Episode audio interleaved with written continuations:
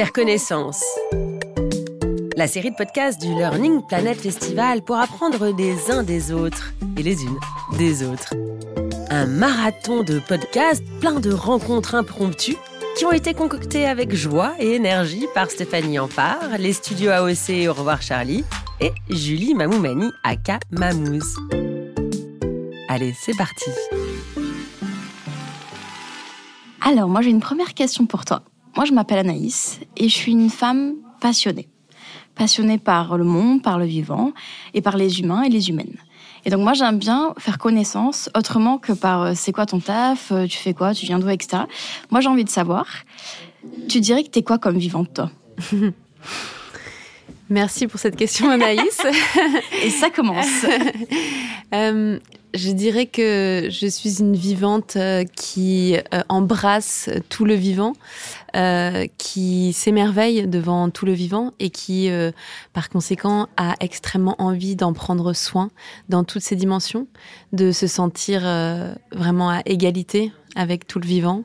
ça implique pour moi d'aimer, d'aimer euh, tout être et, mm. et, de, et de se battre au quotidien pour incarner euh, ces valeurs d'égalité et de justice Alors déjà, tu as dit plein de trucs qui m'intéressent. Tu as dit aimer et tu as dit se battre. Mm. Pour toi, concrètement, est-ce que les deux sont reliés et ça prend quoi comme forme en fait dans ton quotidien ou dans ta vie? J'ai l'impression que ma vie est un combat euh, mm. d'amour, euh, est un combat euh, pour euh, préserver ce que j'aime, Mm. préserver les valeurs qui pour moi sont les plus essentielles. et ça passe parfois par de la colère, ça passe parfois par des actions en justice contre les multinationales qui détruisent le vivant. ce que j'ai fait pendant huit ans et demi quand j'étais la responsable des actions en justice et des enquêtes à Sherpa. Ça passe par des dénonciations, euh, mais au fond, euh, pour moi, c'est justement pour euh, respecter et aimer le vivant. Et ça passe aussi par d'autres modes d'action qui passent par l'art, Mhm. qui passent par l'expression. Est-ce que tu peux nous en dire plus et me donner un exemple d'action, toi, où tu t'es dit, Ah, je suis vraiment au bon endroit, au bon moment, Mm. et je sais pourquoi je suis là, quoi? Bien, euh, il y en a eu plusieurs ces dernières années. J'ai eu cette chance euh, grâce à euh, ben, déjà euh, euh, le bruit qui court, euh, au nom duquel euh, je parle aujourd'hui, qui est un collectif d'artivistes. Donc, c'est-à-dire, euh, on agit avec l'art pour euh, justement demander un monde euh, euh, plus juste socialement et, et enviro- environ- environnementalement parlant. Euh, L'idée, c'est euh, de faire des performances dans l'espace public, notamment. On en a fait une à Arles et euh, dans le Forum Climat à Pompidou, qui demande en fait d'agir face à l'urgence climatique. On en a fait une aussi contre la fast fashion au Black Friday au Hall avec la compagnie Malax pour montrer que des milliers de tonnes de déchets sont déversés au Ghana, malheureusement des, des déchets textiles. Et on en a fait une aussi euh, que j'ai co-créée avec d'autres euh, collectifs aussi, euh, Friday for Future ou Carton Rouge pour le Qatar, le jour du lancement de la Coupe du Monde, le 20 novembre, pour montrer que la Coupe du Monde, et pas que la Coupe du Monde, mais en tout cas la Coupe du Monde, se sert de ce système d'esclavage moderne, dont les bénéficiaires sont les sponsors, la FIFA et les multinationales, pour pouvoir avoir lieu. Donc voilà ce qu'on qu'on dénonçait. Et en fait, vraiment, euh, à ces actions, je me suis sentie à ma place parce que j'avais enfin l'impression de pouvoir décloisonner les mondes que je chéris et auxquels euh, j'appartiens, c'est-à-dire non seulement euh, artistique, mais aussi politique et euh, émotionnel, corporel. On veut agir pour toucher les gens qui sont saturés d'informations euh, et qui ont besoin, du coup, euh, de se sentir touchés d'une autre manière pour pouvoir agir. Et toi, c'est quoi qui t'a touché dans ta vie? Parce que tu parles justement avec tes tripes quand tu parles là. Mmh. Qu'est-ce qui, toi, t'a touché et t'a dit, bah, en fait, euh, moi, je veux envie de te dédier Mm. finalement ma vie à ces combats, à cet amour-là Mm. Qu'est-ce qui a fait que tu te sens vivante comme ça et que tu es engagée comme ça, en fait? Oui, ben, merci pour cette question parce qu'aujourd'hui, c'est aussi euh, ma vie, c'est-à-dire qu'en dehors du bruit qui court, où euh, donc on agit vraiment collectivement dans la joie militante euh, avec l'art, moi je fais un spectacle, une conférence gesticulée, qui explique justement le lien entre l'intime et politique, c'est-à-dire à partir d'injustices que j'ai vécues dans ma vie petite, notamment avec vraiment la figure du patriarche violent envers quatre femmes à la maison, mes, mes trois sœurs, ma mère et moi. L'idée, c'était de se battre contre toutes les injustices justice par la suite. Donc j'ai été euh, euh, pendant dix ans donc euh, dans ces combats et qui ont avancé. J'en suis très contente parce que Lafarge aujourd'hui est mise en examen pour complicité de crimes contre mmh. l'humanité. Ils ont donné 13 millions à Daesh en Syrie. Ça c'est une plainte qu'on a portée avec juste deux stagiaires à Sherpa, mmh. qu'on a coécrite, même si c'est William Bourdon aujourd'hui qui qui en récupère. oui voilà les gloires. Mais Vinci aussi a été mise en examen mmh. pour travail forcé. La loi devoir de vigilance des a été adoptée, plusieurs autres multinationales ont été mises en examen. Et pour moi, c'est aussi vraiment le euh, vraiment la preuve qu'un petit groupe de militantes, militants, avec les syndicats euh, sur place et euh, toutes les travailleuses, travailleurs, esclaves modernes qui se sont battus pour leurs droits, on peut réussir à renverser des géants économiques. Et pour moi, c'est aussi vraiment le message avec le bruit qui court. C'est regardons euh, la maison commune que nous avons, elle est en train de s'effondrer, euh, et notamment à cause de pouvoirs économiques, multinationales et États qui les soutiennent. Et on peut arrêter ça, il suffit d'une volonté politique. Il suffit de changer de paradigme, c'est-à-dire de mettre l'économie au service du vivant plutôt que euh, le vivant au service de l'économie. Il y a un truc qui m'intéresse trop, c'est que je sens que tu parles avec de la colère, et c'est ça qui te fait tenir, parce qu'effectivement, on est sur des combats, on est sur du militantisme, mais tu parles aussi d'amour. Comment est-ce qu'on fait aujourd'hui pour passer d'un militantisme basé sur de la colère à un militantisme qui construit de l'amour? En fait, pour te dire ça, pour, mm. pourquoi est-ce que je te parle de ça? En fait, une fois, j'ai fait une interview avec Valérie Cabanès, qui m'a oh, marqué, mais vraiment incroyablement, qui m'a dit qu'il faut effectivement parler, passer de, du militantisme à la création de liens d'amour du militantisme à la création de liens. Et j'ai l'impression un peu que le fait que tu envoies un message sur le fait que même des petits collectifs à droite à gauche peuvent changer au point d'aller mettre en procès des multinationales, que des collectifs d'artistes avec leur corps, avec leur expression peuvent faire boucher des choses. Comment est-ce que toi tu fais pour transformer ta colère en lien et en amour? Tu vois, comment est-ce que tu, tu gères ça? Ben, merci parce que c'est vraiment une recherche euh, que j'ai depuis des années et dont on parle déjà dans ce livre, euh, donc Le néolibéralisme va-t-il mourir et comment faire pour que ça aille plus vite, qu'on a écrit avec Frédéric Amiel aux éditions L'Atelier, qui est la base euh, de mon spectacle qui est du même titre, à part qu'il y a désenvoûtement devant, pour se désenvoûter du système. C'est l'atelier que je vais donner là tout à l'heure. Et précisément, il cherche à transformer ces valeurs du système en valeurs de soins. Donc, je vais m'expliquer. En fait, euh, le système euh, donc des multinationales et de l'État euh, détruit le vivant à l'extérieur de nous. C'est le système en place qui est imposé d'une certaine manière à la planète aujourd'hui et qui est, on l'a vu, extrêmement destructeur. Ce système, il est aussi aujourd'hui imprégné dans toutes nos cellules, dans nos corps, dans nos collectifs grâce à la pub, le marketing, mais aussi le management, qui en fait remplace les valeurs et les systèmes de solidarité par des valeurs matérielles d'accès au bonheur, comme le disait si bien Bourdieu. Et euh, moi, aujourd'hui, du coup, je me sers de l'analyse de Tema Okun dans son site formidable, pas encore traduit en français, j'espère que je vais le faire un jour, qui s'appelle White Supremacy Culture, donc la culture de la suprématie blanche, pour montrer que euh, nous sommes imprégnés effectivement du système, et c'est la raison pour laquelle on a extrêmement de mal à en sortir. Donc la productivité, le sens de l'urgence, le perfectionnisme, la binarité, tout ça, en fait, ce sont des choses qui nous poussent à agir, euh, à consommer à outrance, alors même qu'on sait qu'on alimente le système d'exploitation du vivant, euh, qu'on alimente les multinationales par exemple.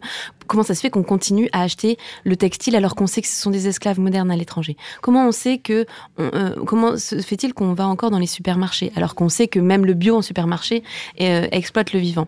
Eh bien, pour moi, c'est parce qu'on n'est pas assez conscient non seulement de cette envoûtement mmh. des valeurs du système et que ces gens euh, qui subissent le plus parce qu'on n'est pas du tout égaux face à, on est d'accord, face au réchauffement climatique. Euh, ces esclaves modernes, euh, ces personnes des pays du Sud qu'on colonise encore, sont les plus affectés par le système. Et pour moi, ils sont très loin. C'est ce que j'essaye de faire dans mon spectacle, c'est ce qu'on essaye de faire avec le bruit qui court, c'est de ramener ces gens tout près pour ne, plus que ne plus qu'ils ne soient que des chiffres en fait. On sait que par exemple 1% des plus riches possèdent deux fois ce que 90% des gens de la planète possèdent. On sait qu'il y a 40 millions d'esclaves modernes dans le monde. On sait que les 100 plus grandes entreprises émettent 71% mm. d'émissions euh, d'effets de gaz à effet de serre. Mais en fait, tout ça reste des chiffres de saturation. Donc pour moi, on a besoin de se rendre compte d'une chose, que justement derrière cette destruction, il y a du vivant à protéger, à aimer. Mm. Et la deuxième chose, c'est que, en fait, une fois qu'on a pris conscience des valeurs du système, on peut pratiquer d'autres valeurs. Et c'est là où, je fais le lien entre colère et amour, c'est que euh, euh, c'est possible de repratiquer des antidotes comme le lien, la collaboration, la reconnaissance du travail de chacune et chacun. Au sein de nos collectifs, c'est possible. Euh, des pratiques peuvent être mises en place très facilement. La gouvernance partagée, c'est quelque chose que le bruit qui court, mais extrêmement euh, en, pratique. Et, ça, c'est pour moi, c'est une grande cohérence de mettre en place de l'amour au sein de nos collectifs, plutôt que euh, seulement en fait de la colère et de la dénonciation. C'est justement en, décidant ensemble, en respectant la parole de chacune, chacun, en faisant attention aux oppressions systémiques, raciales, sexistes, validistes à l'intérieur de nos collectifs, en célébrant les victoires, par exemple. Parce qu'il y en a. Euh, voilà, parce qu'il y en a, ou même en célébrant juste le fait de savoir faire des choses ensemble, euh, en, en, cultivant ce qu'on appelle un militantisme régénératif, et ce qu'on appelle aussi euh, dans un magnifique livre traduit par Juliette Rousseau, la joie militante. C'est ce processus de faire ensemble. Et c'est comme ça, pour moi, qu'aujourd'hui, je transforme ma colère en amour, en force euh, vraiment de, de, joie, mm. d'amour. Joie pas au sens euh, justement néolibéral du terme, euh, joyeux, on fait la fête. Il y a ça aussi au bruit qui court. Mais il y a aussi vraiment ce processus de faire ensemble et de sentir qu'on n'est pas seul, on n'est pas isolé. Et ça, je suis très contente d'avoir rencontré ben, le bruit qui court, mais d'avoir aussi, j'ai monté ma compagnie Les Allumeuses, une compagnie écoféministe, pour donner des, des ateliers d'empuissancement à des femmes et plus, pour justement cultiver cette joie militante, d'avoir rencontrer des ateliers comme le travail qui relie. Mais t'es jamais fatigué dans ton militantisme? Est-ce qu'il n'y a pas des moments où tu te dis euh, mais à quoi bon? Est-ce que mhm. euh, qu'est-ce que moi je peux vraiment faire? Enfin, Est-ce qu'il n'y a pas des moments où tu es fatigué, épuisé Tu vois, on entend beaucoup parler. Moi, j'ai plein de plein d'amis qui dans ce dans ce cas-là de, de, de notion de désespoir, de fatigue. Comment est-ce qu'on fait pour garder l'énergie, l'espoir? Et aussi pour se préserver et prendre soin de soi aussi, hein, au final. Au final. Oui, bien sûr. Bah, je crois que euh, c'est en cultivant en profondeur d'autres valeurs, justement, en se euh, désenvoûtant pour moi de, de, cette productivité, ce sens de l'urgence, euh, ce, le fait de devoir agir, d'être perfectionniste, euh, d'être en compétition, de aussi l'héroïsation qui est très néolibérale, d'un militant plutôt qu'une autre, plutôt que de valoriser le collectif. Tout ça, ce sont des choses qui épuisent, et c'est la raison pour laquelle on a monté euh, euh avec euh, des amis le collectif Métamorphose, et que euh, ce sont aussi des valeurs qu'on applique dans le bruit qui court, on remet du soin, mais de manière politique, mm. c'est-à-dire structurellement. Structurellement, ça veut dire que on a un autre management qu'un management épuisant. On donne des formations dans les ONG euh, pour ça, pour qu'en fait, justement, on mette euh, des processus de gouvernance partagée qui donnent du sens à un travail parce qu'on a l'impression de faire ensemble. Ça, par exemple, c'est une des, choses qui peuvent être faites. Ensuite, au niveau institutionnel, on pourrait reconnaître le burn-out et le stress vicariant. Moi, j'ai été victime directement d'un burn-out et d'un stress vicariant. Stress vicariant, c'est-à-dire euh, à force de, voir la violence du système, parce que je faisais des enquêtes au Bangladesh dans les usines textiles, euh, devant les ouvriers de la Coupe du Monde qui étaient esclaves de chez Vinci, euh, les ouvriers de chez Lafarge, ou en Turquie les ouvriers d'Yves Rocher, les ouvrières. Voilà, vraiment à, cette violence et je voyais à quel point c'était systémique, comme comme c'était un, système organisé. un rouleau compresseur, bien sûr. Toujours la même histoire, les multinationales les plus puissants qui divisent les communautés, qui pillent les terres, qui qui prennent les ressources des pays colonisés et qui esclavagent le monde. Pour moi, c'était d'une violence inouïe et malheureusement, je n'ai pas été soutenue euh, psychologiquement ni par euh, l'équipe ni par une aide extérieure, alors qu'aujourd'hui, heureusement, de plus en plus d'ONG euh, voient la, la, la nécessité impérieuse d'avoir un soutien psychologique. Oui, voilà. Au moins, euh, les assauts humanitaires l'ont, mais les assauts de droits de l'homme, pas, pas encore, les droits humains, pardon. et euh, parce qu'on oublie beaucoup les droits de la femme et plus dans les droits de l'homme, n'est-ce pas? Euh, Et d'ailleurs, toutes ces esclaves dont je parle, il y a quand même 30 millions sur 40 millions qui sont des femmes. Mais pour revenir à ça, donc j'ai été victime donc d'un stress vicariant et d'un burn-out parce que pour moi, le burn-out est venu d'une perte de sens et d'un épuisement, d'un management qui malheureusement reproduisait le système néolibéral en me disant que j'étais pas assez productive, que je n'allais pas assez vite, alors même que j'avais 10 euh, cas contre des multinationales euh, à ma charge, Bolloré, mmh. Samsung, etc. Et donc, euh, l'idée pour moi, c'est de remettre du soin en agissant donc au niveau structurel, au niveau du management, au niveau institutionnel en reconnaissant le burn-out et le stress vicariant comme des maladies professionnelles et pas une pathologie mmh. individuelle, parce que l'État en fait délègue ses missions de service public aux associations, aux militantes aujourd'hui, mais qu'il se donne les moyens de prendre soin des personnes qui prennent soin. Si les personnes qui prennent soin, souvent des femmes d'ailleurs, mais militantes, accompagnantes, psy, euh, éduxp, infirmières, épouses, mères, imagine que toutes ces, ces personnes s'effondrent eh bien, la société n'existe plus. Alors que si la bourse s'effondre, le monde peut encore euh, continuer à vivre et même mieux certainement. On imagine, Ziegler disait, on imagine mieux la fin du monde que la fin du capitalisme. Et, pour nous, euh, c'est urgent d'imaginer un autre monde, mm. de faire parler les minorités et toutes les personnes qui ont d'autres choses à dire sur des futurs désirables plutôt que les personnes qui ne parlent que d'économie euh, au service du vivant. Et donc ça, c'est vraiment au niveau institutionnel, euh, le soin au niveau institutionnel. Et une dernière chose pour moi, c'est le soin au niveau euh, donc collectif en prévenant les épuisements euh, au niveau des associations. Et là, il s'agit de euh, cultiver la joie militante, mmh. faire des réunions euh, qui prennent soin, prendre des décisions qui sont déjà dans le soin parce qu'on va prendre en compte les ressources du collectif. Donc, on a fait tout un programme en fait d'ateliers pour mettre justement du soin à tous ces niveaux et le rendre vraiment tel qu'il est, c'est-à-dire politique à nouveau chez les militants, les militantes avec Métamorphose, ce collectif dont je te parle. Et ce que j'aime particulièrement dans le bruit qui court, c'est que j'ai vraiment l'impression qu'on est dans un endroit où on met en œuvre les valeurs dans notre militantisme qu'on aimerait voir cultiver dans le monde entier pour en prendre soin. Et j'ai une dernière question.